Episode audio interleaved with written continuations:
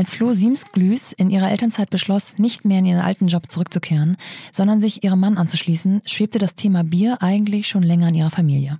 Und so stieg sie in das Unternehmen ein, das ihr Mann mitgegründet hat, als ihr erster Sohn knapp einen Monat alt war. Flo's Aufgabe sollte es sein, das zugehörige Einzelhandelsgeschäft aufzubauen, Beyond Beer. Wie der Name schon vermuten lässt, dreht es sich dabei um Bier, mit Spezialisierung auf Craft Beer. Dafür hat Flo sogar extra eine Ausbildung zur Biersommelier gemacht. Somit hatten die beiden also auf einen Schlag irgendwie zwei Babys zur selben Zeit. Damit auch zwei Rollen, in die man sich einfinden musste, und Flo wurde eine von vier GeschäftsführerInnen bei Beyond Beer. Wie sie genau zum Bier kam, wie es ist, als Ehepaar zusammenzuarbeiten und dass Beyond Beer eigentlich schon längst viel mehr als ein kleiner Familienbetrieb ist, erzählt Flo in diesem Gespräch. Vor allem aber berichtet sie mir, dass es anfangs eigentlich nur Gegenwind gab und ihnen wenige in ihrem Umfeld Mut gemacht hatten, ihre Jobs zu schmeißen und, an dieser Stelle zeige ich zwei imaginäre Gänsefüßchen, einen Bierladen aufzumachen. Und dass sie doch einige Male gemeinsam am runden Tisch saßen, weil der finanzielle Struggle eigentlich viel zu groß war. Dass sie aber immer wieder für sich entschieden, dass sie weiter an Beyond Beer glauben und nicht aufgeben. Wie sich das alles anfühlt und wie Flo in ihrem Fall also zu der Balance zwischen Baby- und Beer-Business findet, hört ihr in dieser Folge von The Mumpany. Viel Spaß mit Flo Siemsglüß von Beyond Beer.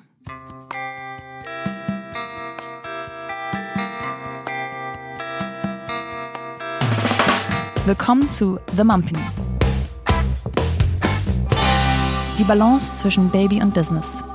Flo, du bist Spezialistin oder Fachfrau in einem Gebiet, in dem sich ähm, in Klischees gedacht, sowohl mh, mm, Männer und Frauen bewegen, aber wahrscheinlich überwiegend mehr Männer tummeln, denn du bist mhm. Biersommeliere. Was eine Weinsommeliere ist, ähm, wissen wahrscheinlich die meisten. Naheliegend, dass dann auch es ein Pendant zum Bier gibt. Kannst du für alle, die den Begriff noch nie gehört haben, einmal erklären, was das ist? Also letztendlich ist ähm, die Ausbildung einer Biersommeliere nur bedingt mit der eines Weinsommeliers ähm, zu vergleichen, weil sie relativ kurz ist. Ähm, also es gibt unterschiedliche Akademien, die diese Ausbildung anbieten. Ich habe das bei der Dömens Akademie damals gemacht. Ähm, mhm. Die Dauer sind, ach, äh, sind zwei Wochen ja. in Vollzeit und ähm, in diesen zwei Wochen wird man wirklich von morgens bis abends intensivst im, in allem, was das Thema Bier betreffen kann, geschult. Ähm, das ist nicht nur die Herstellung von Bier, sondern eben auch ähm, ja, die Zusammensetzung, ähm, die verschiedenen Bierstile, ganz wichtig. Es gibt unfassbar viele Bierstile weltweit, von denen man meistens, wenn man sich damit nicht so auseinandersetzt, drei, vier kennt. Es gibt aber ja. deutlich über 100. Und ähm, man muss aber eben sagen, dass äh, in diesen zwei Wochen ganz, ganz viel theoretisches Fachwissen vermittelt wird und äh, man auch also hunderte von Bieren ähm, verkostet auch Blindverkostung machen muss. Ähm, die Prüfung finde ich auch recht anspruchsvoll. Aber man kann es natürlich nicht vergleichen mit einem Weinsommelier, der über Jahre hinweg, der auch auf Weingütern arbeiten muss und ja. der eben wirklich ähm, deren Ausbildung Jahre dauert. Damit ist es nicht vergleichbar, aber es ist eben im Prinzip die einzige und die höchste fachliche Ausbildung, die man im Bereich Bier absolvieren kann ja. heutzutage. Hm, wann hast du das gemacht? Ähm, das habe ich im Herbst 2014 gemacht. Da war ähm, unser erster Sohn acht Monate alt. Ähm, ich war, wie gesagt, in Elternzeit und hatte kurz vorher entschieden, mich beruflich aus meinem alten Berufsfeld zu verabschieden. Ja. Ähm, ich habe da in einer Werbeagentur gearbeitet und wollte letztendlich aus unterschiedlichsten Gründen mich gerne ähm, dem Berufsfeld meines Mannes anschließen und eben in den Craft-Bereich einsteigen und da schon in dem Moment relativ absehbar war, dass wir ein Einzelhandelsgeschäft aufmachen würden, was ich eben im Prinzip aufbauen würde und dann letztendlich auch dort den Verkauf machen würde, war es vollkommen, ja, also unumgänglich, dass ich auf jeden Fall so eine fundierte Ausbildung mache, um auch da vor Ort äh, zu wissen, was ich da tue. Das heißt, das Interesse für Bier, das bestand schon länger, lange, ewig, schon immer?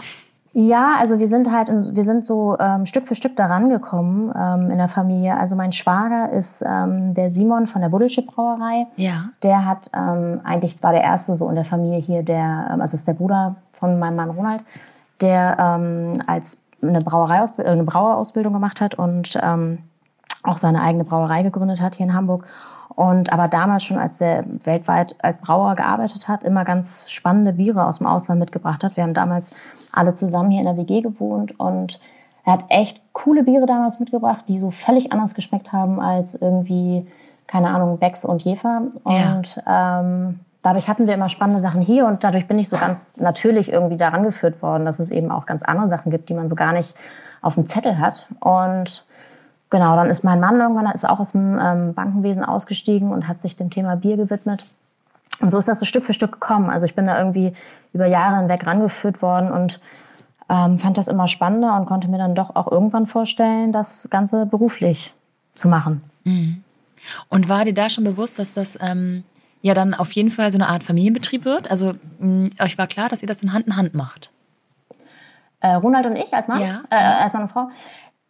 Äh, ja, das war uns klar. Ähm, was uns nicht klar war, ist, dass das halt mittlerweile viel, viel mehr als ein Familienbetrieb ist. Also wir mhm. sind mittlerweile ja ein ziemlich großes Team. Wir sind ja auch insgesamt mittlerweile fünf Gesellschafter plus unser Investor, also sind mittlerweile eine große Truppe. Ja. Und ähm, da geht das mittlerweile ziemlich unter, dass Ronald und ich da auch als. Ehepaar fungieren. Also mhm. weil wir eben da eigentlich ja ähm, nur einen Teil ausmachen der gesamten Firma. Ähm, aber das war uns natürlich schon klar und das war auch nicht immer einfach. Also ich, muss, ich wurde schon so oft von Freundinnen gefragt ähm, oder mehr oder weniger damit konfrontiert, dass äh, viele sich das niemals vorstellen ja. könnten, mit ihrem ja. Ehemann in einer Firma zu sitzen. Und es ist ja auch so, dass wir zeitweise wirklich äh, an Schreibtischen gegenüber gesessen haben und ähm, sehr, sehr viel miteinander zu tun hatten. Und da mussten wir auch erst einen Weg finden. Also ähm, das war wirklich nicht immer einfach. Ich sehe da sowohl Vor- als auch Nachteile drin. Wir haben einen ziemlich guten Weg gefunden, dass wir ganz schnell gemerkt haben, wir müssen Aufgabenbereiche ganz klar voneinander trennen. Mhm. Und jeder braucht seinen eigenen Bereich, in den einem der andere auch wirklich nicht reinredet. Ja. Und das war eigentlich so der erste Schritt oder der, der, die beste Lösung. Das geht natürlich nicht immer, aber das hat uns auf jeden Fall ähm, sehr geholfen. Und einfach auch ähm, klar schätzen zu können, was der andere kann, was man selber vielleicht nicht so gut kann. Ja. ja. Und dann auch zu sagen, okay, ich habe da vielleicht eine andere Meinung, aber in dem Bereich äh, rede ich dir nicht rein. Das hilft, glaube ich, ziemlich viel. Ich stelle mir total schwer vor, dass man diese Themen, die man beruflich miteinander hat, ähm, ja irgendwie mehr oder weniger rational und sachlich miteinander klären muss, können muss, aber natürlich auch mit nach Hause nimmt und dann beim Abendbrottisch und beim Frühstückstisch auch schon mal mal kurz anreißt? Oder habt ihr da wirklich auch eine klare Linie gezogen zum Privatleben, sage ich mal? Mm, also eine klare Linie haben wir da nicht. Und es ist schon so, dass wir gerade in der Anfangszeit, in der Gründungszeit, also ja, so die ersten Jahre, ist es wirklich so gewesen, dass es wenig andere Themen zu Hause gab. Wir haben das aber selten als Nachteil empfunden, sondern erstens ist es halt so, dass uns beide so, so viele Themen aus dem Job beschäftigt haben, dass wir beide gar nicht abschalten konnten und ja. es irgendwie ähm, uns einfach so, ja, mit nach Hause, wir es so mit nach Hause genommen haben, dass es uns beide eher gestresst hätte, da jetzt nicht drüber zu sprechen. Ähm, und zum anderen muss ich sagen, es hat bei uns persönlich auch oft ähm, so im Eheleben geholfen, genau zu wissen, was der andere macht oder was mhm. der andere gerade für Probleme hat, was ihn beschäftigt, weil man halt so, glaube ich, ein bisschen mehr Verständnis für den anderen hatte. Also ich ja. kenne zum Beispiel in meinem Freundeskreis ganz viele Paare, wo es eigentlich immer so ein Battle gibt, ähm, wer hat jetzt gerade mehr auf dem Tisch, wer hat den wichtigeren Job, wer, ähm, wer, darf, wer ja. kann jetzt zurückstecken, von wem wird erwartet, dass er zurücksteckt, weil der andere jetzt gerade morgen ein wichtiges Meeting hat und das ist super, super zehnmal wichtiger als das Meeting von dem ja. anderen. Ja. Und bei uns war es halt immer relativ transparent. Also ähm, es war ziemlich klar, so morgen steht bei mir auf das auf dem Zettel und bei ihm das. Und wenn dann irgendwie die Kinder nicht in die Kita können, weil einer krank ist, dann kann man sich das halt sachlich angucken und dann entscheiden wir gemeinsam, was ist wichtiger als das andere und wer muss zurückstecken. Und mhm da, durch diese Transparenz gibt es halt diesen Battle irgendwie nicht und auch ein bisschen mehr Verständnis, glaube ich, für den anderen. Also man kann ja auch viel besser verstehen, wenn Ronald jetzt zum Beispiel irgendwie schwierige Gespräche geführt hat mit, ähm, weiß nicht, mit, mit Geschäftspartnern oder mit, mit Kunden oder so, dann kannte ich, dann kenne ich die ja in der Regel und dann mhm. kann ich mich natürlich damit auch deutlich besser auseinandersetzen und identifizieren und verstehe das viel besser, als wenn das irgend so ein ja, so, so irgendein Vorfall ist in der Firma meines Mannes, die ich nicht kenne, die Kollegen kenne ich nicht und eigentlich interessiert mich das auch alles gar nicht, weil ich morgen einfach mein Ding jetzt durchziehen will im Job und ja. das jetzt nicht kann. Also das ist so, das vereinfacht vieles, aber es macht, glaube ich, auch vieles schwieriger und man muss der Typ dafür sein. Ich würde es auch definitiv nicht jedem empfehlen. Ja, wahrscheinlich gibt es da wirklich mal wieder keine Pauschalantwort und auch keine Pauschallösung für jedermann, weil jeder, jede Beziehung ja auch seine eigene Dynamik hat.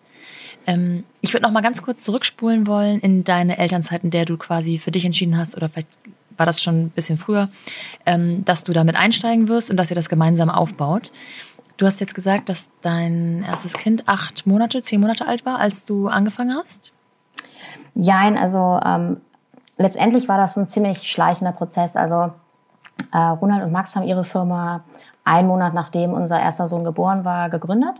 Ja. Und ähm, dementsprechend ähm, war das da ja alles noch relativ neu. Die haben halt, ähm, deren Hauptbusiness am Anfang war eben der Großhandel. Die haben also ähm, internationale Biere aus, ja, aus, aus dem Ausland importiert und ähm, an Einzelhandelsgeschäfte und Supermärkte und Gastronomien vertrieben. Und wir hatten da eben dieses Lager randvoll mit wirklich abgefahrenen Bieren. Ja. Und ähm, da kam so ein bisschen irgendwie, lag es ziemlich auf der Hand, dass wir als nicht nur als Großhändler fungieren wollen, sondern eben auch eigentlich ein Einzelhandelsgeschäft Sinn machen würde, weil auch im Freundeskreis viele mal gefragt haben, können wir da nicht mal Biere von probieren? Und wir haben das ja nur als immer nur kistenweise oder palettenweise verkauft an eben andere ähm, Einzelhändler. Und dann kam eben die Idee vom eigenen Einzelhandelsgeschäft und dann war relativ schnell klar, dass die beiden Jungs das auf jeden Fall nicht noch nebenbei wuppen würden und ähm, also könnten. Mhm. Und ich komme selber aus einem ähm, aus einem Elternhaus. Also meine Eltern haben selber ein Einzelhandelsgeschäft und ähm, sind eben selbstständig, weshalb ich da irgendwie eh schon so einen Hang zu hatte und mir das total gut vorstellen konnte, so ein Ladengeschäft, also eine ja. Ladenfläche zu suchen, so ein Ladengeschäft aufzumachen, zu gestalten. Also das irgendwie, ich habe das zwar auch noch nie gemacht, aber konnte mir das irgendwie total gut vorstellen, weil ich eben in einer Werbeagentur auch im Projektmanagement tätig war und irgendwie da keine große Angst vor hatte. Ja. Genau, und dann war das aber eben so ein, so ein Prozess. Dann war irgendwann klar, naja gut, aber dann muss ich eben auch das mein, mein Fachwissen rund um Bier deutlich intensivieren und ähm, somit, das konnte man auch alles erstmal so ein bisschen nebenbei machen in der Elternzeit noch. Also zum Beispiel äh, Ladenflächensuche und so, das, das war erstmal okay. Aber dann wurde halt schon relativ schnell klar, irgendwie mit einem sechs Monate alten Baby zu Hause, mhm. da ist halt auch nicht viel möglich. Und deshalb haben wir dann schon ziemlich früh eine Tagesmutter dazu geholt, die dann immer so stundenweise, also drei Tage die Woche für drei, vier Stunden zu uns kam, nach Hause und dann im Wohnzimmer oder im Kinderzimmer eben mit mit Frido gespielt hat, während ich dann auch in der Wohnung war, aber eben so ein bisschen meine Sachen machen konnte. Das war eigentlich auch der einzige Weg so. Sonst ja. wäre das, glaube ich, so nicht möglich gewesen. Und natürlich dann auch als Ronald, dann als ich diese zwei Wochen da bei der Ausbildung war, dass er dann eben hier zu Hause zwei Wochen äh, Frido betreut hat. Das waren so Grundvoraussetzungen, sonst wäre das, glaube ich, nicht gegangen. Mhm. Genau, und dann habe ich aber eben äh, meinen alten Job dann doch gekündigt wurde für ziemlich verrückt gehalten, das weiß ich noch, dass, äh, weil das eben eine unbefristete Stelle war. Und ich weiß noch, das Gespräch mit meinem Chef damals, der das irgendwie gar nicht fassen konnte, dass ich jetzt die einen Bierladen aufmachen möchte. Ja. Und obwohl ich bei ihm eine gute Stelle hatte und äh, er war irgendwie, hat mir nicht gerade Mut gemacht, würde ich sagen. Ja, ja. Wie ungefähr niemand ähm, bis auf meine Eltern. Also ansonsten war es wirklich wenige, die gesagt haben, Mensch, das ist eine total gute Idee, Craft Beer, haben wir alle noch nie von gehört, aber wird bestimmt richtig gut laufen. Ähm, ja, also das war halt auch ein krasser Gegenwind, den wir bekommen haben, aber alle. Und dann auch noch die Idee, dass halt wir als Paar uns auch noch beide aufs gleiche Pferd setzen, beide in die Selbstständigkeit, beide im gleichen Bereich und so. Also das war schon, muss man auch rückblickend sagen, finde ich schon ziemlich mutig. Äh, das, und weiß ich auch nicht, ob ich das so nochmal machen würde. Also ja, ich, ähm, ja also äh, vielleicht ist es doch ganz gut, wenn das immer erstmal einer testet und der andere noch ein sicheres Einkommen hat und ein bisschen, ähm, ja, so ein bisschen Regelmäßigkeit und äh, man dann irgendwie später mit aufspringt. Aber es war so und es war gut so und ich würde es nicht missen wollen. Und habt ihr dann so, gab es so Gespräche am Küchentisch, stelle ich mir so vor, wenn man abends dann beieinander sitzt und dann doch nochmal ins Grübeln gerät und diese ganzen, ähm, der ganze Gegenwind, der einem so widerfährt, dann vielleicht doch dazu führt, dass man denkt, was machen wir hier eigentlich? Ist das wirklich richtig? Oder wart ihr so bei euch, dass ihr gesagt habt, nach uns die Sintflut, das wird schon, wir ziehen das durch? Mm, ja, also ich glaube, so die, die ein oder andere äh, ängstliche äh, Nacht oder schlaflose Nacht hatten wir sicherlich beide. Wobei wir ähm, eben beide aus einem Elternhaus kommen, wo die Selbstständigkeit äh, eben uns sozusagen so ein bisschen mitgegeben wurde und auch nicht im negativen Sinne, sondern im, im positiven Sinne. Ja.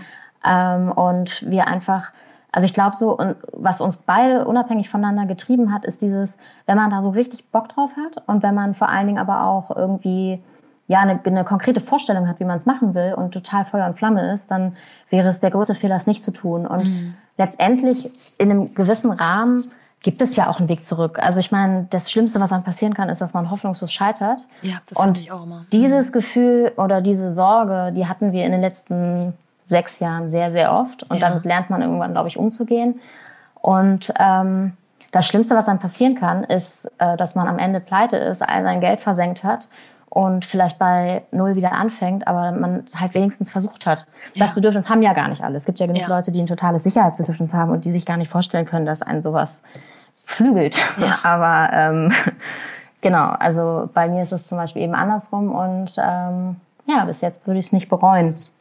Hat euch denn in dieser Zeit, in dieser Anfangszeit ähm, und dem Aufbau des Ladens dann die, dieser Großhandel finanziert? Oder habt ihr da ja. auf Ersparnisse? Bis vor kurzem noch. Nee, also ja. der Großhandel, der lief relativ schnell so, dass man sagen könnte, das war bis vor kurzem eigentlich so unser Butter- und Brotgeschäft, wenn man das ja. so sagen kann. Also der ist eben auch schnell groß geworden, ähm, auch ziemlich erfolgreich geworden, mit immer mal wieder kleineren Rückschlägen. Aber ähm, also der ist einfach, das war immer so das große Ding und der, das Einzelhandelsgeschäft war eben ähm, letztendlich so ein, ja, so ein kleines Versuchsfeld daneben, also wo wir immer gesagt haben, irgendwie, das ist auch ein, ähm, ein Geschäft, was man eben anderen ähm, Händlern zeigen kann, so als, ja, als, als Vorschlag, wie kann man es denn machen ähm, im Einzelhandel. Und das war immer so unser Baby, aber ganz, ganz viele Jahre, also die ersten drei Jahre würde ich sagen, war das, äh, lief das wirklich sehr schleppend.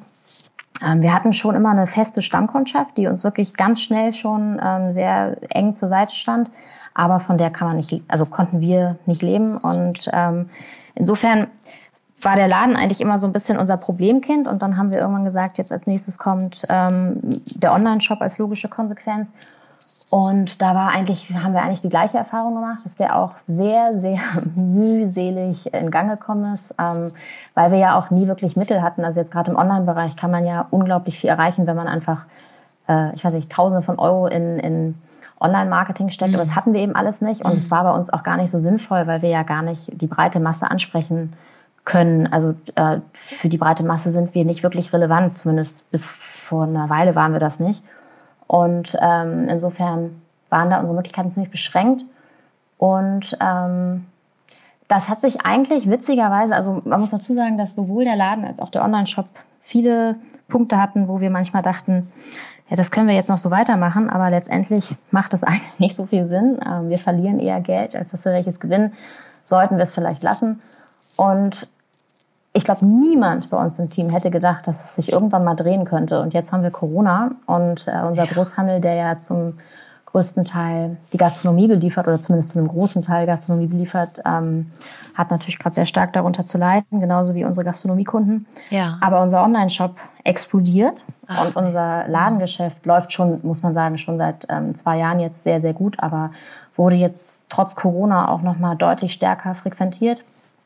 Und äh, auf einmal ist die Lage komplett umgedreht und das ist schon echt abgefahren. Also das hätten wir uns so, glaube ich, nicht äh, vorstellen können. Und das kann, wie gesagt, auch nochmal wieder sich umdrehen oder ganz toll wäre, wenn irgendwann mal alle drei Bereiche erfolgreich sind. Ja. Aber ähm, das, äh, ja, also. Ähm, zu dieser Corona-Zeit, ähm, habt ihr das gleich so gerochen, sag ich mal, dass das vielleicht was sein könnte, wovon ihr ähm, profitieren könntet? Oder hat sich das dann so herauskristallisiert?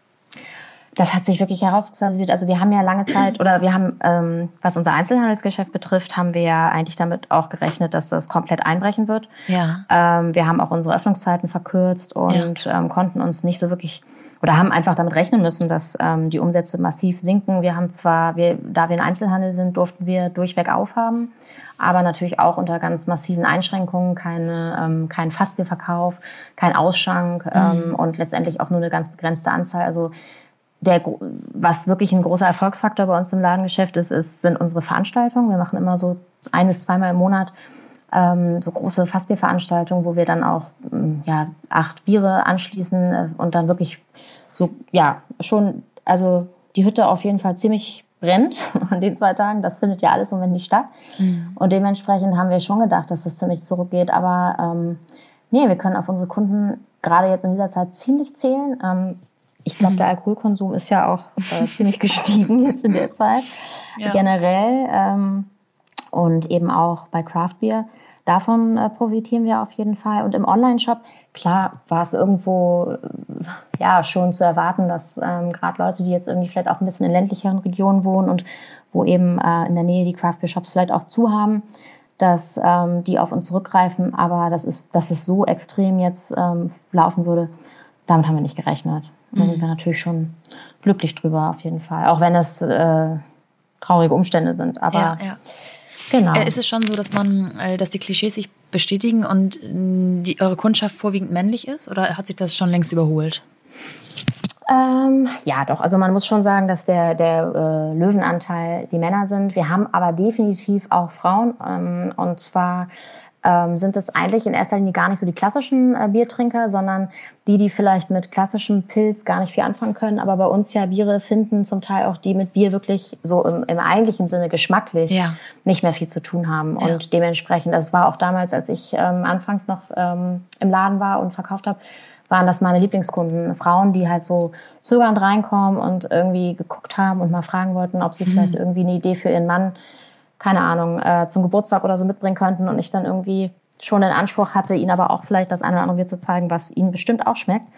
Und äh, da habe ich schon den einen oder anderen Überraschungseffekt gehabt mit denen. Und ja. ähm, wir haben wirklich schon auch ähm, einige Frauen bei uns, aber viele, die für ihre Männer kaufen und ansonsten eben äh, gibt es aber auch wirklich äh, eingefleischte weibliche Craft Beer Fans, definitiv. Und davon auch nicht wenige. Also. Und andersrum, ähm, ist es dann für die männliche Kundschaft äh, komisch, sich von einer Frau erklären zu lassen, welches Bier warum wie schmeckt? Ähm, das habe ich damals nicht erlebt. Also ich bin jetzt okay. schon lange nicht mehr im Verkauf ähm, tätig, aber damals muss ich sagen, war das, habe ich den Eindruck nicht gehabt, weil ich glaube, ähm, sobald das Gegenüber merkt, dass man wirklich weiß, wovon man spricht, ähm, ist es, ja. glaube ich, kein Thema mehr. Also ich habe den jetzt ja auch kein Fachwissen aufgezwungen. Man muss natürlich ähm, so ein bisschen feinfühlig gucken, derjenige, der reinkommt, möchte der überhaupt viel hören oder möchte der selber gucken? Und ich glaube, das ist eher so eine zwischenmenschliche Thematik, dass man da jemanden irgendwie so, ähm, so gegenübertritt, wie das am besten passt. Aber ich hatte da eigentlich nie das Gefühl, dass das jemand jetzt ablehnt oder abwegig findet, dass ich eine Frau bin. Hätte ich auch irgendwie ehrlicherweise sehr eigenartig gefunden. Ja. ähm, ich würde gerne noch mal ein bisschen auf diese Vereinbarkeit ähm, von Baby und Business tatsächlich eingehen. Also mh, mm, du hast gesagt, es war ein schleichender Prozess. Ähm, du hast dich da reingefriemelt. Ihr hattet dann ähm, Unterstützung mit Hilfe einer Tagesmutter. Mhm. Dann eröffnet ihr den ersten Laden, den du wahrscheinlich auch sehr stark mitgestaltet hast, gesucht hast. Und das wächst einem ja dann schon auch während der Bauarbeiten, so war es zumindest bei mir, stark ans Herz, weil es so selber erschaffen ja. ist. Und dann kommt die Eröffnung und dann steht man da und dann hast du, so stelle ich es mir zumindest vor, dein Baby ähm, so, weiß nicht, vorgeschnallt auf dem Arm, wie auch immer. Ähm, fühlt man sich dann eher als äh, Superpower oder bekommt man eher oder bekamst du eher ähm, so das Gefühl vermittelt von außen, dass das irgendwie jetzt, warum das jetzt sein müsste, dass du jetzt doch auch noch arbeitest und dann auch noch Bier und dann noch mit dem Kind und dann aber mit Hilfe mit, mit Tagesmutter. Also hast du da Kritik geerntet oder eher Lob?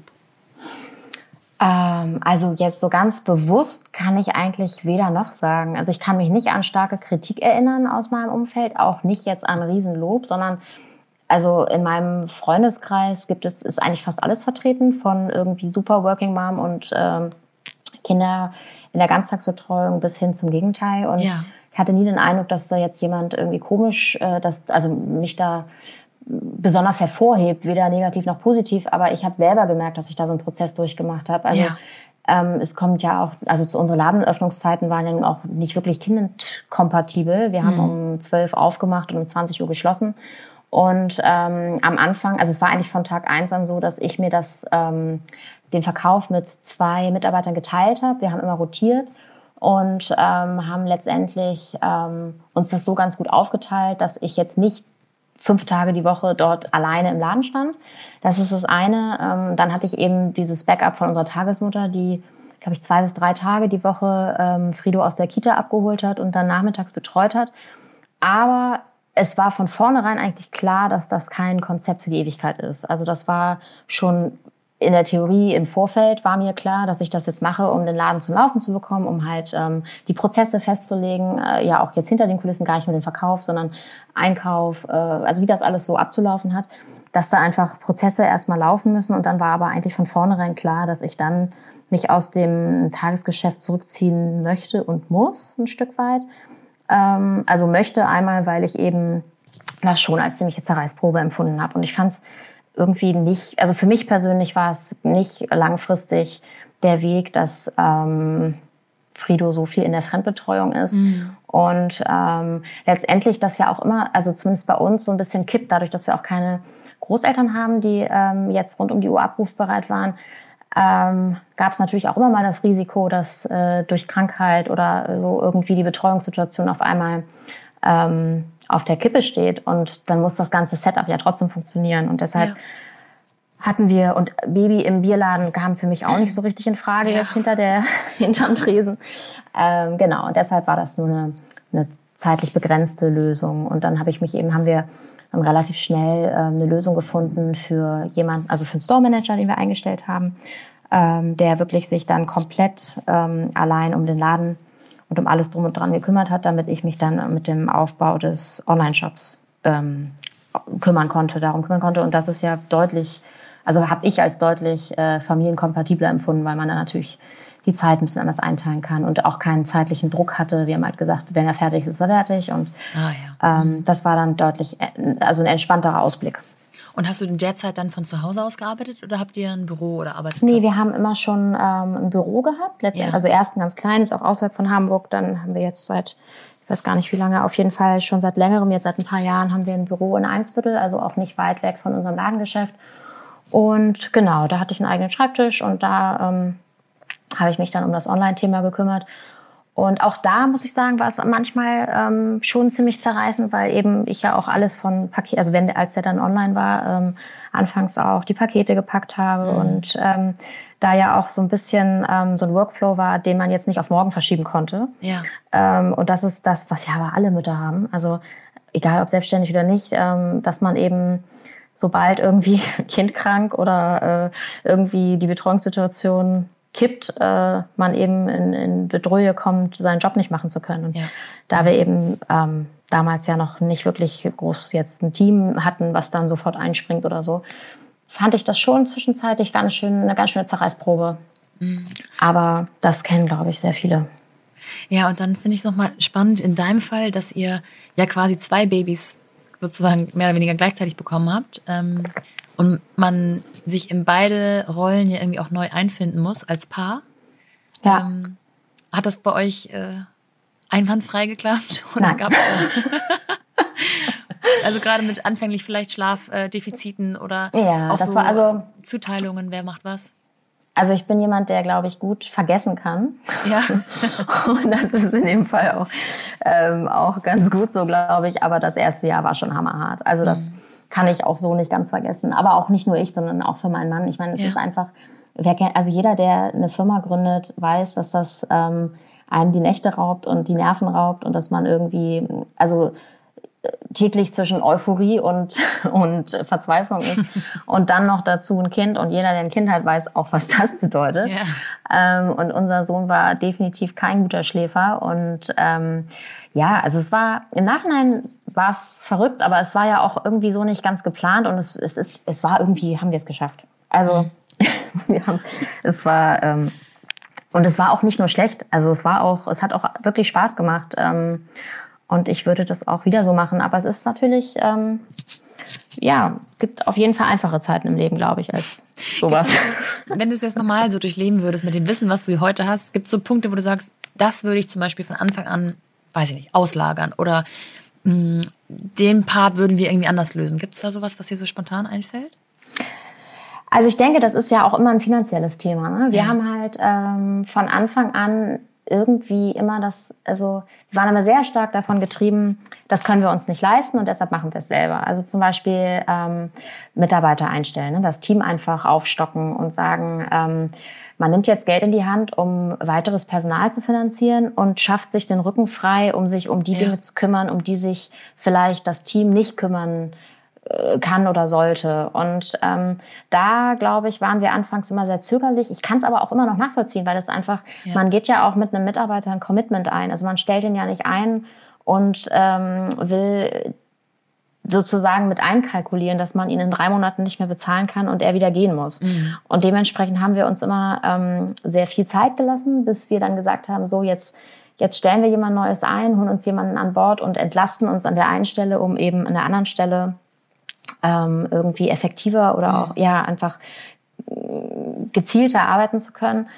Und ich glaube, da hätten wir manchmal ein bisschen früher sagen müssen, ähm, das kann man nicht schaffen alleine. Da brauchen wir jetzt, oder wir sind auch vielleicht einen Tick schneller, wenn wir uns das Team schneller vergrößern. Ja. Das ist eine Sache. Ähm, dann würde ich nach wie vor, glaube ich, halt bei uns dieses ähm, beide in Selbstständigkeit und eben kein, keine Festanstellung mehr und so ein bisschen, wo sich der eine mal ein bisschen zurücklegen kann, das weiß ich auch nicht, ob ich das unbedingt nochmal machen würde. Aber was sich bei uns wirklich ähm, ausgezahlt hat und darauf bin, dass wir das durchgezogen haben, wir haben wirklich als ursprünglich Viererteam ja, als, als vier Gründer und dann nachher ähm, haben wir ja noch unseren einen Mitarbeiter ähm, zum Gesellschafter mitgemacht. Wir haben halt wirklich immer dran geglaubt, dass das irgendwann was wird. Und wir haben vor allen Dingen immer dran geglaubt, dass wir es so gut machen, wie wir irgendwie können, ähm, gepaart mit einer extremen Leidenschaft für das Thema. Und das war am Ende, also ich, wir hatten so viele Abende, wo wir hier als Gesellschafter zusammensaßen und wirklich gesagt haben, also wir müssen jetzt nochmal Geld in die Firma stecken oder das war's. Und ähm, dann auch wirklich die Gruppe teilweise zweigeteilt war und zwei gesagt haben, also ich kann nicht noch mehr Geld versenken, das ist alles, was ja. ich habe. Und wenn ich jetzt noch einen Euro reinstecke, wir sehen das alles nie wieder. Und dann die andere Hälfte, die irgendwie gesagt hat, ja, aber das kann es doch nicht gewesen sein. Ja. Und äh, wir können doch nicht jetzt aufhören und ähm, lass uns noch mal zwei, drei Monate geben. Ähm, da glaube ich am Ende bin ich einfach total froh, dass wir das durchgezogen haben, dass wir uns auch dann öfter haben wir uns das Gehalt gestrichen, haben irgendwie gesagt, so komm, also dann äh, können wir jetzt, äh, müssen wir irgendwie anders gucken, dass wir mit noch weniger Geld klarkommen. Hauptsache, wir, ähm, wir halten weiter durch und überbrücken noch ein paar Monate. Und es hat sich halt ähm, bestätigt. Es hat halt hat geklappt am Ende des Tages. Natürlich auch, wenn man vier oder fünf Gesellschafter ist, dann, dann trägt ja nicht einer die ganze Last, ne? also auch nicht die ganze finanzielle Last. Das ist natürlich auch wie ich finde, eigentlich bis heute ein Vorteil, dass wir ja. so ein Team sind. Ähm, weil wir, das hat ganz viele Vorteile. Einmal, weil wir eben ganz unterschiedliche Fähigkeiten reinbringen und Gesellschafter oder Gründer natürlich auch immer oder in der Regel total verständlich ein ganz anderes ähm, Arbeitspensum absolvieren, ja. ohne dafür einen Euro zu bekommen. Ja. Also, und wenn man davon fünf Leute hat, die auch wirklich die Wochenenden durcharbeiten und bis spät in die Nacht, dann kann man natürlich auch deutlich mehr auf die Beine stellen, als wenn man alleine ist. Ähm, insofern finde ich, das hat viel geholfen. Ja, und. Ihr wart ja alle, drei, äh, alle vier ähm, vorher befreundet, ne? Beziehungsweise ein Ehepaar und ähm, die anderen beiden dann Freunde oder wart ihr, habt genau. ihr euch erst dazu dafür Nee, also Ronald und Max haben früher zusammen gearbeitet. Ja. Ähm, Ronald war sozusagen Max äh, Vorgesetzter und die beiden wussten halt schon aus dem beruflichen Umfeld, dass sie fürs gleiche Thema brennen und ah, dass sie ja. einfach auch ein gutes gutes Team sind. Ähm, genau, ich bin dann sozusagen als äh, Anhang dazu gekommen. Ja. und Klaas ähm, ist auch schon ganz lange in der Craft Beer Szene aktiv und hat auch einen eigenen Blog ähm, zum Thema Craft Beer schon immer gehabt, bevor es uns alle überhaupt gab. Also als Firma. Und ähm, der hat eben das Know-how so im Bereich Design, Fotografie mit reingebracht. Der ist, ähm, hat eine eigene Agentur gehabt als Designer und ähm, da hat sich dann halt so Leidenschaft und fachliche Kompetenz ganz gut gemischt ja. irgendwie. Deshalb war eigentlich relativ schnell klar, dass wir zu viert ein, ähm, eine gute Kombi abgeben. Also klar, es war auch ganz intensiv oder ist bis heute ganz eng in das alles, was Beyond Beer ähm, optisch betrifft. Ne? Also, ähm, aber auch die Einrichtung im Laden, alles, was irgendwie so Richtung Marketing geht und Design, kommt von ihm. Ah, und ja. Ähm, ja, dementsprechend waren wir zu viert. Das, das kann man auch deutlich erkennen, muss ich an der Stelle einmal sagen, weil ich finde, dass ihr einen riesen Wiedererkennungswert habt. Also wenn ich mir so überlege, wie gesagt, ich kenne mich nicht besonders gut aus mit Bier, aber ich glaube, dass ähm, ihr auch ähm, zu einer Zeit das Ganze aufgezogen habt, wo es diesen Trend noch nicht so sehr gab, den es vielleicht heute deut viel deutlicher gibt. Und ähm, ich finde, dass man euch sehr gut wiedererkennt und vielleicht müssen wir an der Stelle noch mal ein bisschen erzählen, ähm, dass ja diese ganzen Biere, die ihr anbietet in eurem Geschäft, äh, so nicht nur besonders sind geschmacklich, sondern irgendwie auch schon im Design. Ja, das also das ist in der also Craft Beer Szene sehr, sehr verbreitet. Ja. Ähm, ganz oft, das sind ja alles ähm, in der Regel sehr kleine Brauereien, ähm, die wirklich ähm, ja in allererster Linie die Qualität des Bieres in den Mittelpunkt stellen, also gar nicht eine breite Masse ansprechen wollen, sondern Bock haben, irgendwelche abgefahrenen, coolen ähm, Biere zu kreieren, die ähm, ja selbstverständlich dann auch immer nur einer kleinen Gruppe gefallen. Und ganz oft, oder nicht ganz oft, aber häufig ist bei den Brauereien ähm, auch ein Designer an Bord. Also der entweder zum Gründungs, äh, also auch ein Gründungsmitglied ist oder eben ähm, ansonsten da aktiv ist. Und deshalb sind ganz oft die Labels der ähm, Biere sehr, sehr schön und, und kreativ gestaltet. Das ja, ist irgendwie genau. auch so ein Markenzeichen von Craft Beer geworden, ja. so ein Stück weit.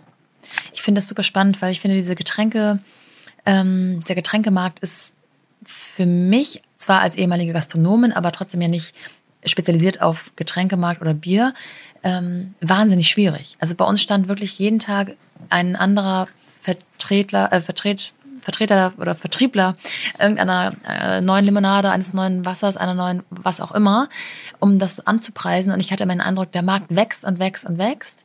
Und wenn man sich vorstellt, dass jetzt, obwohl der Biermarkt schon so gesättigt ist, gefühlt, trotzdem immer wieder noch eine neue ähm, ja, Geschmacksrichtung auf den Markt kommt, das ist schon sehr bezeichnend, finde ich. Ja, aber was man jetzt vielleicht, wenn man sich in der Craft-Szene nicht auskennt, sich gar nicht vorstellen kann, ist, dass das in, der, in dieser Szene, zumindest was unser Sortiment betrifft, eigentlich hauptsächlich andersrum funktioniert. Also ähm, bei uns ist es eher so, dass wir an die Brauereien herantreten. Das sind ja bei uns jetzt mittlerweile auch größtenteils eher ähm, und man wirklich dafür kämpfen muss, diese Biere zu sich ins Sortiment zu bekommen. Ah. Ähm, das liegt halt daran, dass Craft-Bier-Brauereien grundsätzlich ein bisschen anders ticken. Also viele sind natürlich auch mittlerweile auf, äh, auf Absatz und, und, und ähm, Vermarktung aus, aber so vom Grundprinzip her ist es halt so, dass, dass die Idee eigentlich eher ist, ähm, ausgefallene Biere für eine kleine Zielgruppe zu ähm, kreieren und ähm, ich mich zum Beispiel erinnere an ein Beispiel, das ist jetzt zwar auch schon fünf Jahre her, das war bei uns in der, als wir, als es uns auch erst ein Jahr lang gab.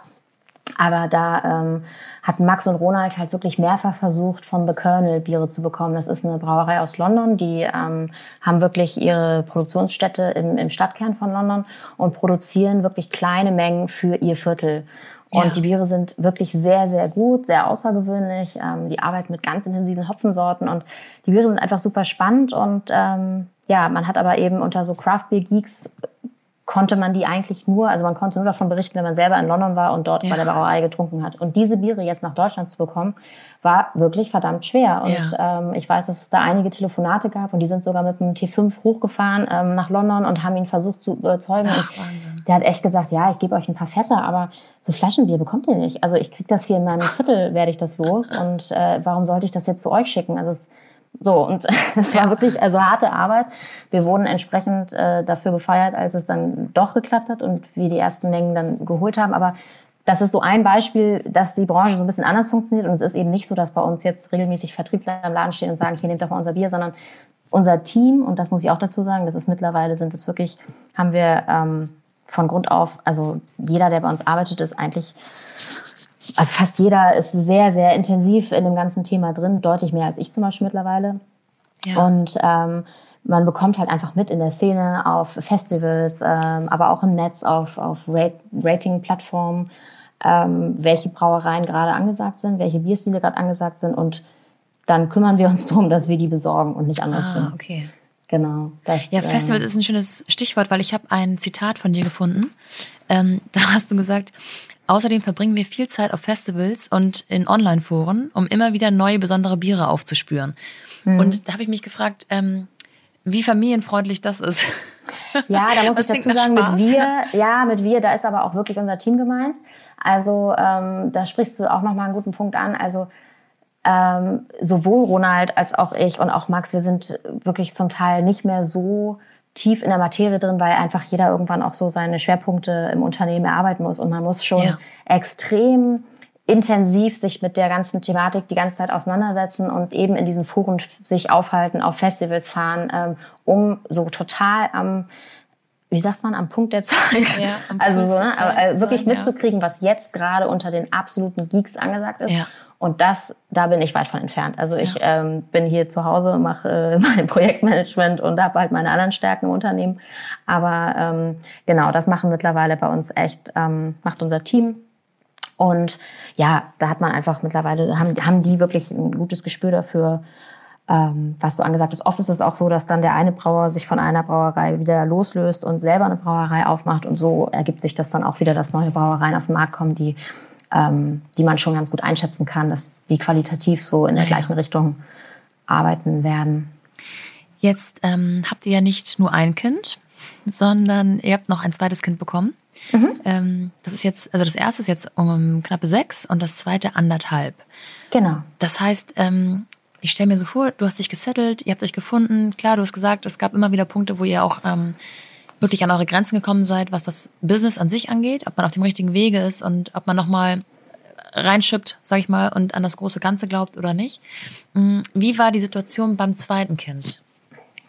Eine ganz andere, muss man ehrlicherweise sagen. Also ähm, letztendlich war schon lange klar, oder wir haben uns auf jeden Fall ein zweites Kind gewünscht und es war irgendwie klar, dass das zweite Kind irgendwann kommen würde. Und mir war schon lange klar dann, dass das Setup im Unternehmen ein anderes bis dahin sein muss. Also dass irgendwie ähm, es auf jeden Fall möglich sein muss, dass ich mich dann auch aus dem Unternehmen eine Zeit lang zurückziehen kann. Zum Beispiel, wenn es irgendwie eine problematische Schwangerschaft wird ja. oder auch irgendwie das erste Jahr ähm, so fordernd ist, dass ich eben gar nicht in der Lage wäre, äh, einen guten Job zu machen. Und dementsprechend ähm, hatten wir aber das große Glück, dass gerade so im Bereich ähm, Store Management und auch Online-Shop wir eigentlich schon ganz lange Björn bei uns im Team haben. Ähm, Björn ist so eigentlich fast von Tag eins so an meiner Seite gewesen. Ähm, das ist eigentlich eine ganz witzige Entwicklungsgeschichte, weil er im Großhandel ähm, als studentische Aushilfe angefangen hat und Bier ausgefahren hat und wirklich ja. gar keine äh, gar keinen Bezug zu Craft Beer in dem Sinne hatte aber total nett war und irgendwie gut ins Team passte. Und ich glaube, wir hatten einfach das Glück, dass er keinen Job gefunden hat. Ich weiß, dass er auf Jobsuche war und in einem ganz völlig anderen Bereich arbeiten wollte und nicht sofort was gefunden hat. Und ähm, wir ihn dann zum ersten Store Manager unseres Ladens gemacht haben. Also natürlich hat er sich sehr schnell in das Thema reingearbeitet. Er hatte ein ganz großes Interesse an einem Thema und das äh, trifft eigentlich für fast all unsere Mitarbeiter zu. Also die meisten kommen aus Quereinsteigerbereichen, aber diese Leidenschaft ist halt immer irgendwie eigentlich Grundvoraussetzung. Und dann ähm, hat er sich ins Thema ganz schnell eingearbeitet und dann ähm, hat er bei uns den Store geleitet, das auch richtig gut gemacht und ähm, dann irgendwann ist er zu mir rüber in den Online-Shop gekommen und hat mit mir zusammen den Online-Shop betrieben und auch so das Daily Business da gemacht, damit ich eben auch da nicht mehr so ähm, fest wirklich jeden Tag irgendwie in das ganze Operative eingebunden bin. Ja. Und dann kam irgendwann der Punkt, dass wir ähm, ziemlich zu strugglen hatten finanziell. Also es war wirklich mal wieder so der Punkt, wo wir da abends zusammensaßen und wussten, dass wir ähm, eigentlich den Laden dicht machen könnten. Ja. Soweit. Ähm, und dann hatten wir Björn den Vorschlag gemacht, weil er eben einfach Bier und Bier leibt und lebt und irgendwie ähm, auch von immer, also immer schon ganz, ganz fest dran geglaubt hat, haben wir ihn gefragt, ob er nicht vielleicht auch Gesellschafter der Firma werden möchte und dafür ähm, ja eventuell eine Zeit lang ein bisschen auf sein Gehalt verzichten würde ja. oder auf einen Teil. Das hat er sofort gemacht und ähm, die, ah. deshalb ist er jetzt auch der fünfte Gesellschafter an Bord. Ja. Ähm, und er hat letztendlich eigentlich dann meine Position so ein bisschen übernommen bei B&B. Also er ist dann auch zum Geschäftsführer geworden. Als, also wir haben dann sozusagen, also ich bin dann ab ähm, getreten als, als Geschäftsführerin, kurz bevor unser zweiter Sohn geboren ist und er ist ähm, zum Geschäftsführer geworden. Ja, und dadurch hat mir das meine zweite Elternzeit halt sehr erleichtert. Aber ja. die hatten da eben auch schon ein ganz anderes Standing-Unternehmen. Ne? Also wir hatten eben nun auch schon ein Team, was ähm, und nicht mehr alles alleine gemacht. Und genau, so ist das gekommen. Und deshalb war meine zweite Elternzeit auch eine recht andere. Und dann ist es nämlich genauso gekommen, was man nicht hätte erahnen können, dass unser zweiter Sohn ähm, wie man sagen, also er hat, ähm, ist sehr krankheitsanfällig, ähm, ja. hat nicht so richtig ausgebildet, äh, seine Bronchien sind nicht richtig ausgebildet und er nimmt so alles mit, was irgendwie nicht bei drei auf den Bäumen ist. Und ähm, was jetzt auch über das erste Elternjahr hinausgegangen ist, weshalb er auch ziemlich wenig Zeit in der Kita verbringt und ziemlich viel Zeit krank zu Hause. Ja. Und äh, deshalb ist es halt eigentlich jetzt am Ende des Tages auch umso besser und also das war schon sehr, sehr gut, dass wir da so ein Setup aufgebaut haben, ah, gut, dass ja. ich eben ähm, das alles hier zu Hause entspannt ganz gut abbilden kann. Ja. Ähm, wie groß ist euer Team denn äh, außerhalb der vier Gründer mittlerweile gewachsen? Äh, heute sind wir 14 Vollzeit oh, wow, ähm, ja. Angestellte und dann so ungefähr 10 Aushilfen. Und ähm, wie hast du so die Personalsuche empfunden? Wenn ich finde es immer ganz mm, schwierig, auch so die Mischung aus Fachpersonal zu finden, aber auch einfach coolen Typen, die vielleicht noch gar nicht so viel von der Materie wissen, aber das alles erlernen können bei euch. Ähm, zumal dann auch das Team irgendwie so zusammenwachsen muss, dass es ja auch miteinander funktioniert. Wie ist da deine Erfahrung gewesen?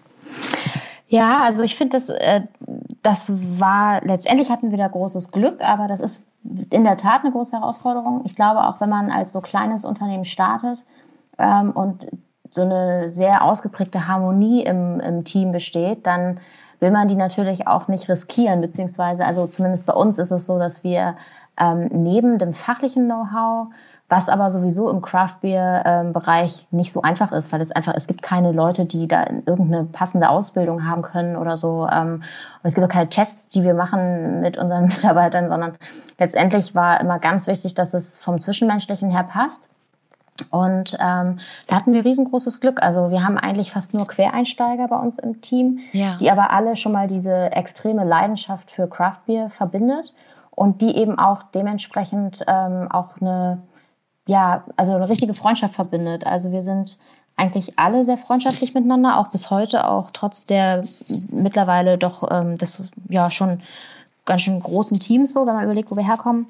Aber ähm, bei uns ist halt immer noch so die Atmosphäre, dass wir irgendwie alle im Großraumbüro sitzen und zusammen ja, Mittagessen ja. gekocht wird und ähm, einer für alle und alle sitzen zusammen am Tisch. Und es ist irgendwie, viele treffen sich eben auch privat und ähm, das geht schon sehr so über so ein Kollegen-Ding hinaus. Mhm. Also ähm, da sind wir als, als Gesellschafter jetzt auch gar nicht immer so fest involviert, aber die sind eben untereinander, machen die auch extrem viel miteinander.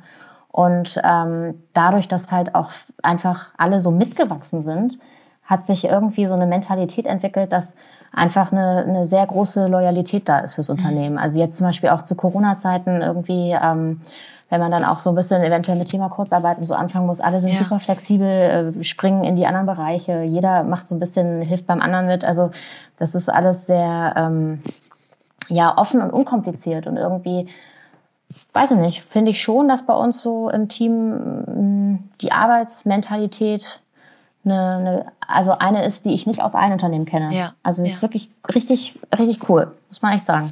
Würdest du sagen, dass ihr eher flache Hierarchien habt? Mm, ja, also anfangs sehr. Äh, mittlerweile ist es zum Teil gar nicht mehr so möglich und es ist auch zum Teil nicht hilfreich. Also ich glaube ja. auch für das Team selbst. Also ähm, je größer man wird und je größer die Verantwortungsbereiche werden, desto wichtiger ist es, glaube ich, schon, dass ähm, irgendwie auch Hierarchien da sind. Aber also ich glaube, dass die bei uns ziemlich human sind. Also es ist, letztendlich ist es auch nicht so, dass wenn ähm, äh, wenn einer, ein Gründer sagt, wir gehen jetzt alle in die Richtung und äh, einer aus dem Team sagt, sehe ich aber nicht so, ja. dass man das dann nicht ähm, bespricht und guckt und irgendwie die Argumente auch zählen, wenn es dann anders gemacht wird. Also da finde ich, sind, ist es bei uns, glaube ich, schon sehr, sehr locker geht's dazu. Ja. Finde ich auch nochmal so ein ganz eigenes Feld für sich irgendwie, ähm, sich selber kennenzulernen als Chef ähm, ja. in der Personalführung und auch dieses dieser schmale Grad zwischen familiärer, lockerer auf Du-Ebene ähm, ja, Team Spirit irgendwie zu, zu schaffen mhm. und aber auch ähm, Chef sein und da Konsequenzen ziehen und sagen, bis hier und nicht weiter und ich mache die Ansage oder ich treffe die finale Entscheidung. Ähm, ich glaube, also was ich glaube ich bei uns, also ich bin jetzt ja auch im, im Moment nicht tagtäglich im Unternehmen, aber ich glaube, was bei uns so ein bisschen ähm, die Mentalität ist, die sich entwickelt hat und die, glaube ich, für alle okay ist, ist, dass letztendlich ähm, wenig Ansagen sozusagen ähm, gemacht werden, sondern schon jeder sehr frei ähm, Vorschläge machen kann und so. Und nur in den wirklich relevanten Punkten, wenn man wirklich merkt, so jetzt geht irgendwas in die ganz falsche Richtung oder so, dann halt ähm, schon irgendwo klar sein muss, wer trifft jetzt hier die endgültige Entscheidung und wer, ja. äh, weiß nicht, muss jetzt vielleicht auch mal irgendwie mal ein bisschen direkteren Ton anwenden oder so. Aber ja. Ich glaube, da macht so ein bisschen auch die Mischung und einfach, dass man das nicht als Mittel benutzt. Also ich finde, das ist zum Beispiel witzigerweise auch was, was ganz entscheidend in der Kindererziehung ist. Also auch ja. das kommt mir jetzt gerade so, der Gedanke so bei meinen Kindern, wenn ich irgendwie jeden Tag rumschimpfe, dann hören die überhaupt nicht mehr auf mich. Mhm. Aber wenn ich irgendwie mir zwei, drei Punkte aussuche, wo ich denke, so, da mache ich jetzt mal einen Punkt, das ist mir echt wichtig, kommen wir hier zu Hause zumindest besser zurecht. Aber gut, das ist jetzt vielleicht auch ein bisschen, äh, sollte man nicht 100% miteinander vergleichen. Aber. Schöne Brücke auf jeden Fall.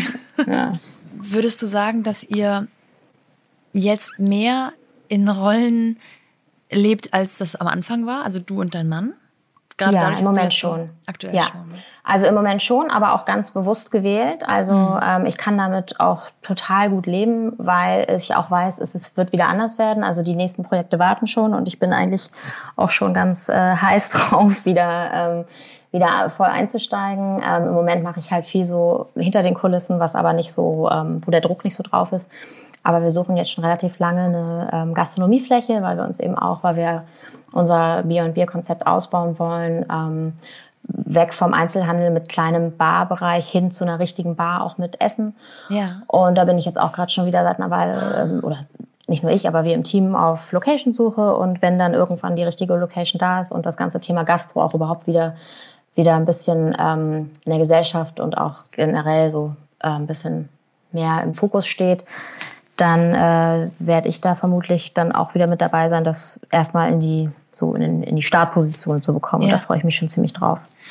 Das klingt so herrlich ähm, ohne Druck. Also das, das ohne dass es jetzt irgendwie ähm, abwertend klingen soll, sondern es klingt so, als ob du sozusagen schon im Kopf schon genauer weißt, wie alles aussehen soll, aber es, du dir jetzt keinen eigenen Druck machst, ob das nun morgen oder übermorgen passiert.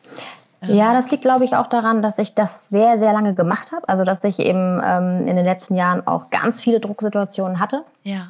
Und daraus, glaube ich, gelernt habe. Aber das ist natürlich auch ein Luxus. Also, man muss wirklich dazu sagen, das hat natürlich auch, also wäre jetzt zum Beispiel unser zweiter Sohn zwei, drei Jahre vorher geboren, ja. dann wäre das äh, die gesamte Situation aber, also gezwungenermaßen ähm, mit Druck gewesen. Also es hat sich jetzt einfach, unser Unternehmen hat sich so ein Stück weit etabliert und ähm, wir sind eben nicht mehr so, dass man, wenn ein Monat mal die Umsatzzahlen wahnsinnig schlecht sind, dass man sofort denkt, morgen müssen wir den Laden dicht machen.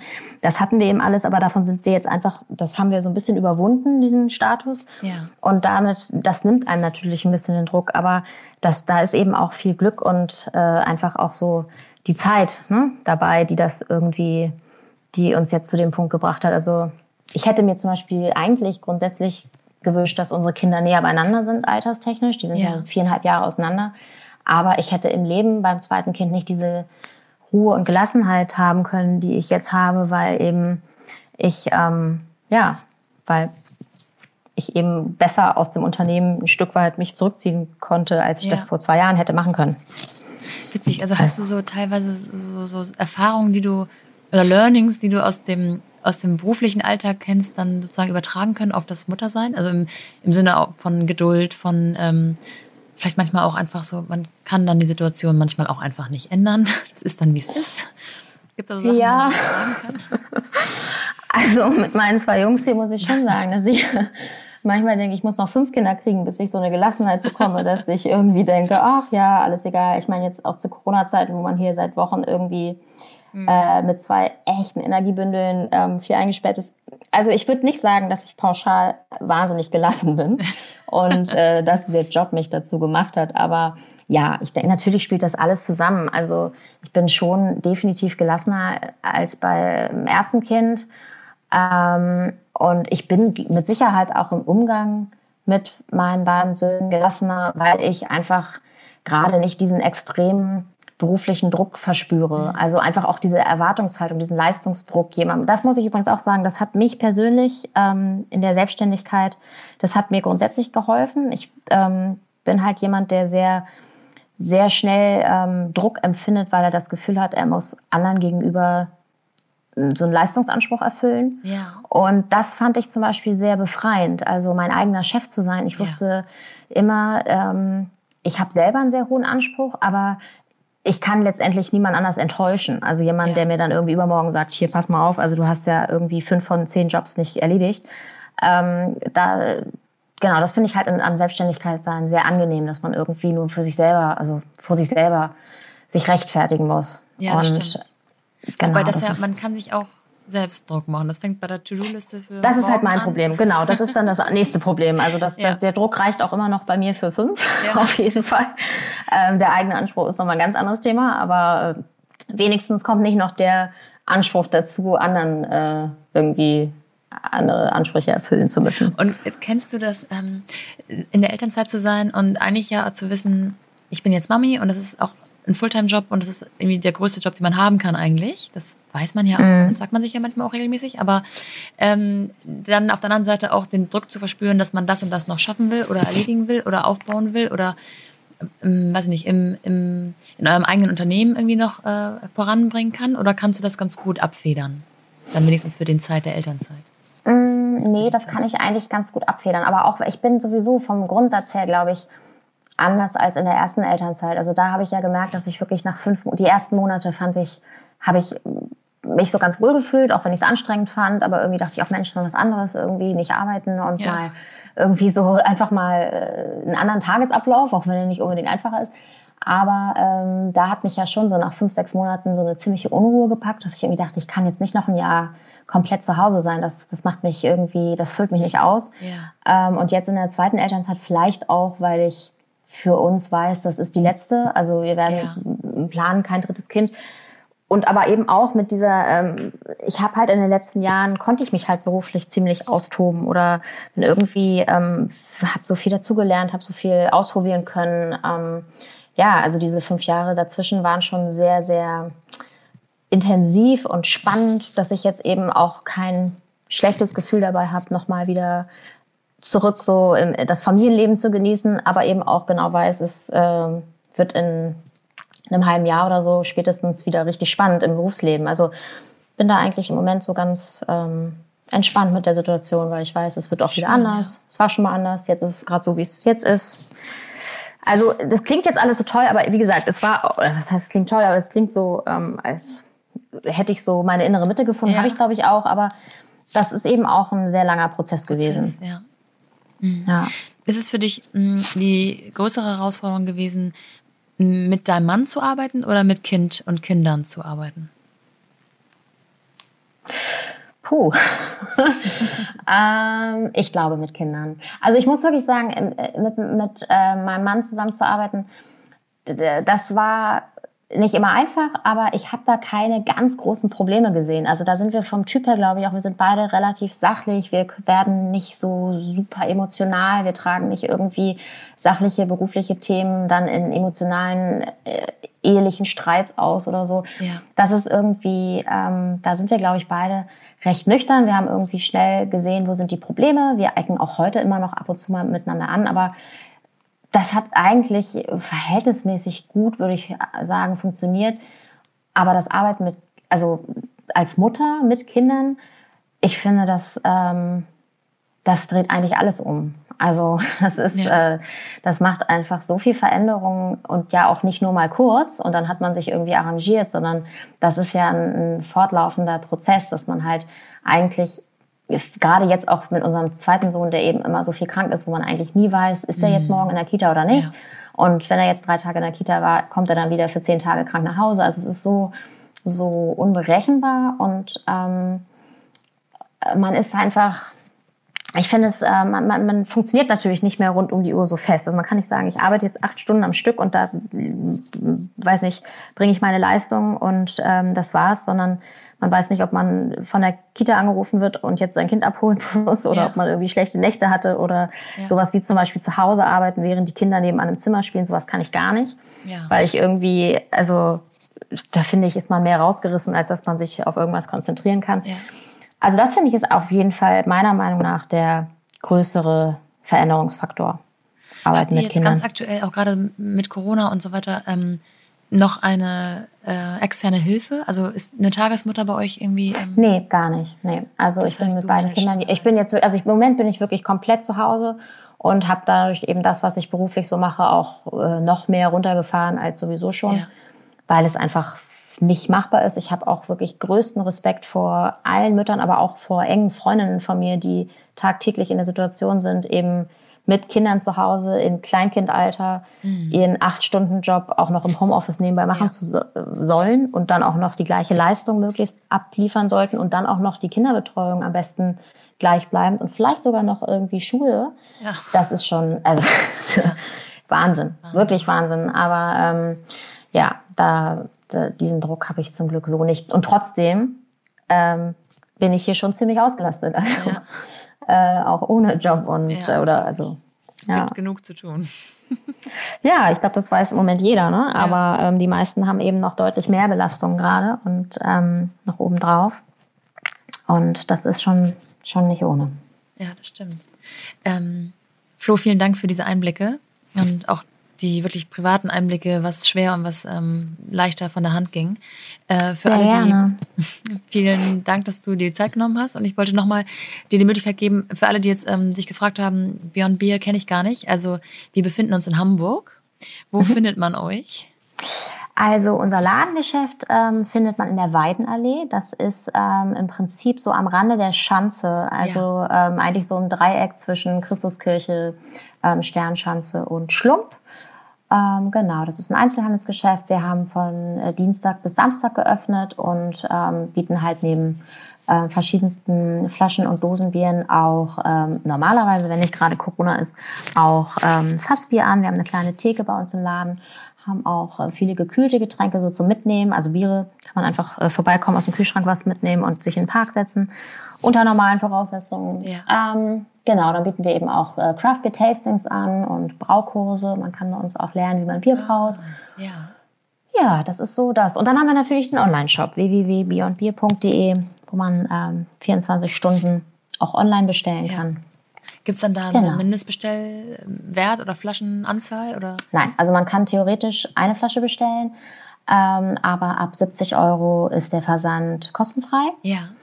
Und naja, aus ganz offensichtlichen, schon allein äh, ökologischen Gründen wäre es halt schon sinnvoll, wenn man, wenn man sich irgendwie eine kleine Menge überlegt, äh, die dann auch den Versand irgendwie ähm, ja, rechtfertigt. Ja. Und äh, genau, aber ähm, ja, nee, da kann man bestellen, so viel man möchte. Und was eben bei uns anders ist, als was man jetzt vielleicht mit dem klassischen ähm, Biergetränkehandel vergleicht, also in der Regel, wir verkaufen nicht kistenweise, bei uns wird flaschenweise verkauft, also ja. wie im Weinhandel im Prinzip. Man, man kann natürlich 24 Mal das gleiche Bier kaufen, aber ähm, das ist eigentlich ist bei uns eher die Idee und das machen eben auch viele, dass man einfach ein, ja, eine breite Sammlung oder, auch eine kleine Sammlung mal ausprobiert und ähm, somit also wirklich ähm, eine Flasche von dem, eine Flasche von dem.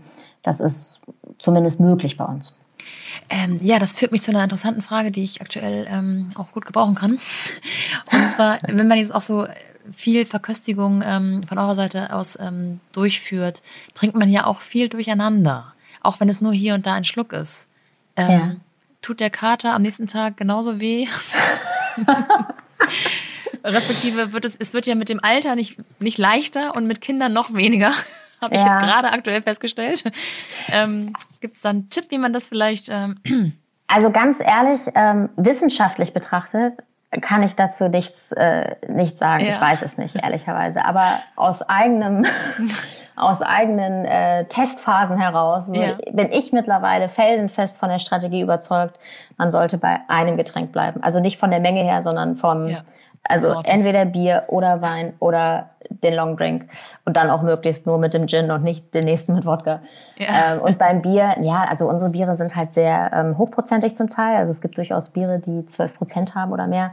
Ja. Ähm, das sollte man schon im Auge behalten und dann nicht denken, oh ja, Bier trinke ich ja locker immer vier, fünf von. Ähm, bei den Bieren, die wir so im Sortiment haben, reichen oft auch ein oder zwei. Ja.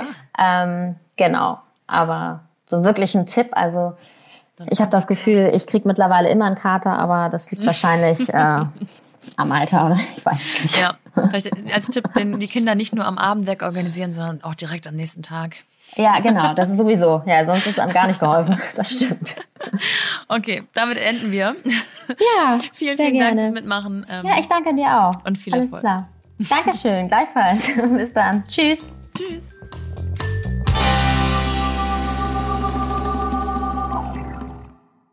Falls ihr jetzt Lust habt auf ein Bier, euren Freunden das nächste Mal statt des Weinchens ein Craftbier mitbringen möchtet oder ihr euch einfach umsehen wollt, findet ihr Beyond Bier entweder in der Weidenallee 53 bis 55 in Hamburg, quasi in echt, oder aber im Netz unter beyondbier.de. Oder natürlich bei Instagram ebenfalls unter Beyond Beer. So, und ich bedanke mich fürs Zuhören, freue mich, wenn ihr meinen Podcast abonniert und ihn weiterempfehlt. Falls ihr Gästevorschläge oder Anregungen habt, könnt ihr mir sehr gern auch bei Instagram unter mompany-podcast schreiben. Bis dahin, eure Nora.